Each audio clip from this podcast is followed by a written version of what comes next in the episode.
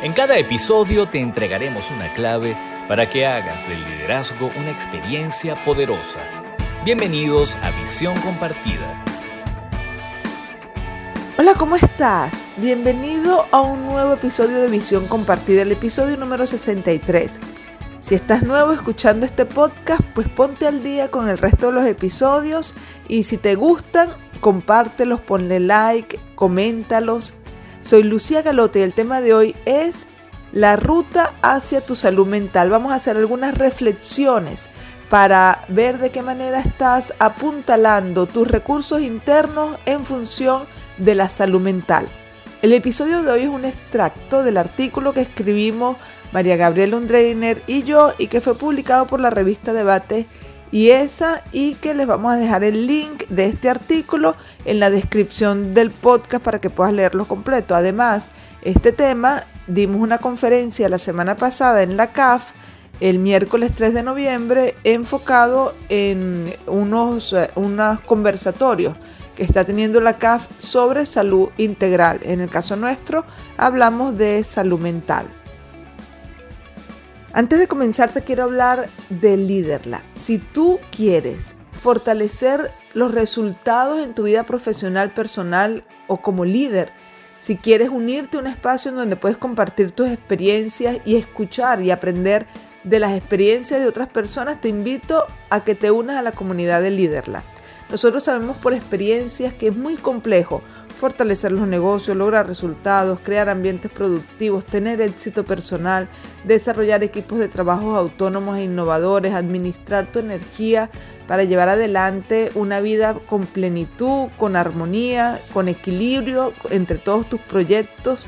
Por eso en LeaderLab nos enfocamos en que tú puedas tener herramientas para fortalecer el autoliderazgo, el liderazgo uno a uno, el liderazgo de equipo y el liderazgo corporativo. Por eso nosotros buscamos romper todos los esquemas tradicionales y lo hacemos distinto porque unimos estrategias de liderazgo, psicología, coaching ontológico, principios de conciencia para transformar el liderazgo tradicional en un liderazgo transpersonal, consciente, ágil, innovador y sobre todo que genere resultados excepcionales. Te invito a que nos sigas en nuestras redes sociales, arroba somos Leaderlab, en Instagram y en LinkedIn y que te pongas en contacto con nosotros a través de la bio de Instagram. Tienes todos los links para que te pongas en contacto con nosotros. Bueno, te esperamos en la comunidad de Somos Liderla y puedes aprovechar los 30 días de cortesía para que ingreses, la conozcas y luego decidas quedarte si conseguiste que será tu espacio. Ahora sí, comencemos con el tema. ¿Cómo es esto de lidiar con las condiciones adversas manteniendo la salud mental? Bueno, cuando las personas se adaptan a un nuevo contexto, los patrones de comportamiento exitosos en el pasado dejan de ser funcionales. Entonces se necesitan revisar las coordenadas porque se han modificado los referentes. Lidiar sostenidamente con el estrés que producen las condiciones de riesgo requiere una inversión masiva de la energía vital disponible. Una persona con salud mental es capaz de redefinir sus metas en función de sus recursos reales, evitando el autosaboteo. Entonces veamos las 10 reflexiones que debemos hacernos para confirmar que realmente estamos alineando nuestras acciones en pro del progreso personal en circunstancias adversas, cómo mantenernos alineados en pro de nuestro bienestar, de nuestra salud mental, a pesar de que las condiciones sean adversas. Veamos la primera reflexión. Cuando las condiciones son de riesgo, la primera eh, reflexión o pregunta clave que nosotros deberíamos hacernos es, ¿cuál es la causa de tus dramas internos. Es decir, ¿a qué le estás echando la culpa?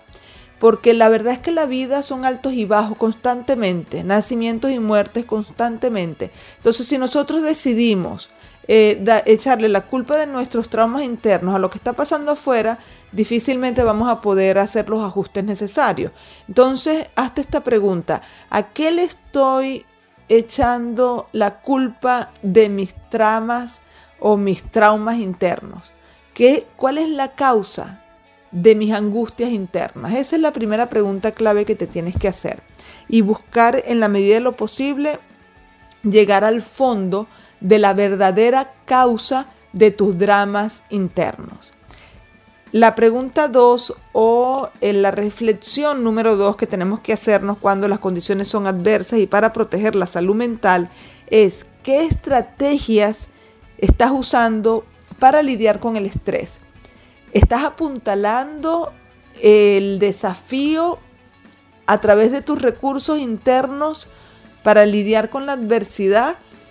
¿O estás más bien siendo impaciente, inconsciente, inconsistente, o más bien estás eh, utilizando técnicas para relajarte, para lidiar con la ansiedad, con la angustia, meditar, estás teniendo paciencia, estás siendo más organizado, estás siendo más ahorrativo. Entonces la pregunta es, ¿qué estrategia estás usando para lidiar con el estrés? La reflexión número tres es, ¿a qué valor das peso para que tu esfuerzo tenga sentido. Es decir, con qué propósito tú estás lidiando esta circunstancia eh, adversa. Muchas veces cuando uno genera un propósito de una situación difícil, es más fácil salir de ella y manejar la angustia interna. Habían casos, por ejemplo, en campos de concentración, donde las personas pensaban en un futuro mejor o sentían que eso que estaban pasando por allí tan difícil, tan duro, cuando salieran de eso, ellos iban a poder ayudar al mundo agregando valor al mundo. Entonces, ¿a qué le estás dando peso para que tu esfuerzo tenga sentido? Entonces, estas tres primeras reflexiones te las dejo aquí. Después de los imperdonables del liderazgo, vamos a continuar con las siguientes reflexiones.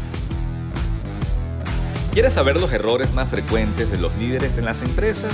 Escucha con atención los imperdonables del liderazgo.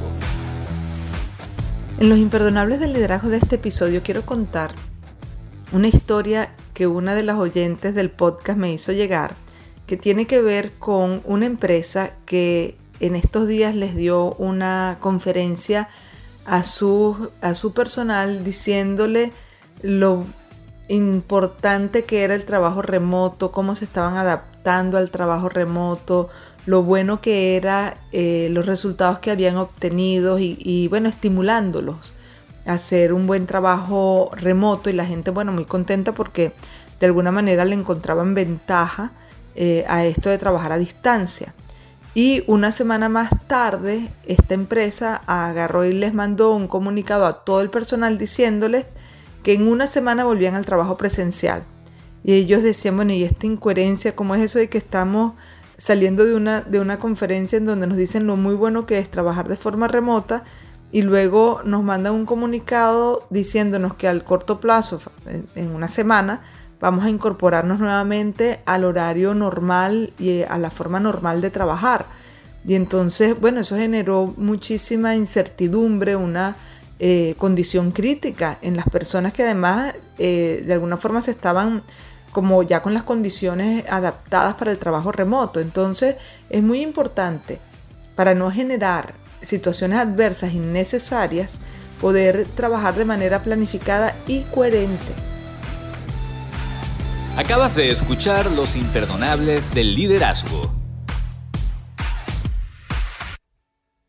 Continuemos con la cuarta reflexión. ¿Qué tan satisfecho estás con las diferentes áreas de tu vida? Cuando estamos en circunstancias adversas es importante hacer un equilibrio de cómo están funcionando las diferentes áreas. Puede ser que eh, las condiciones de riesgo están afectando la vida laboral, pero la vida familiar, los amigos y otras áreas pueden estar funcionando bien. Entonces hacer ese balance es muy importante. La quinta reflexión, ¿están tus proyectos alineados a un propósito fundamental? Ya vimos la importancia de dedicar el esfuerzo a un propósito mayor cuando hicimos la reflexión anterior, pero ahora, ¿están mis proyectos de vida alineados a un propósito fundamental? Una vez que he hecho el balance de cómo está funcionando mi vida, puedo mirar y decir si estoy satisfecho, el, estoy llevando la vida que quiero, estoy casado con la persona con quien quiero estar casado, estoy teniendo el trabajo que me satisface.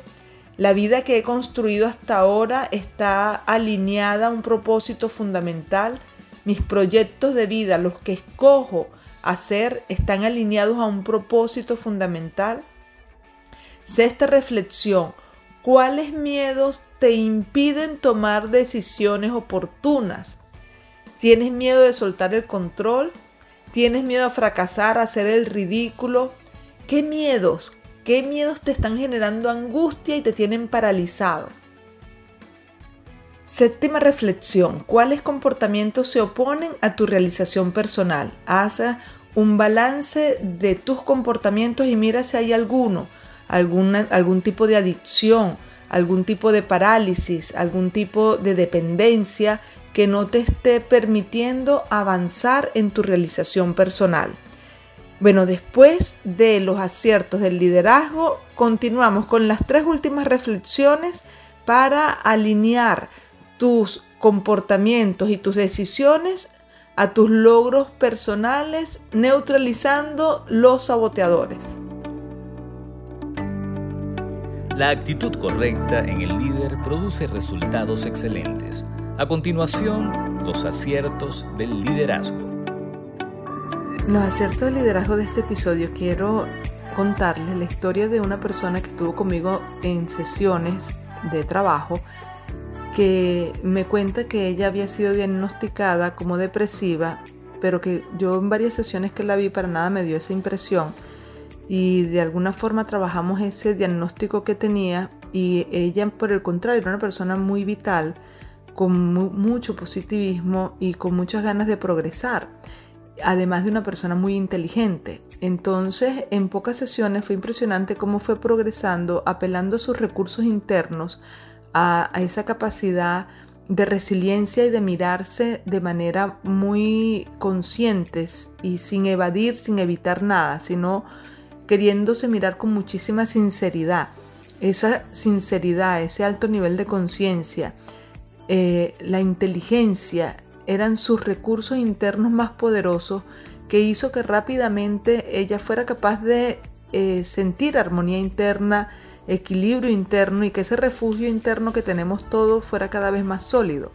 Entonces, en los aciertos del liderazgo es esa posibilidad que tenemos todos de construir un refugio interno de armonía y de equilibrio, siempre y cuando nos miremos con sinceridad, sin evadir nada, y que descubramos nuestros recursos positivos que todos tenemos para apalancarnos en ellos y no en los, en los saboteadores personales.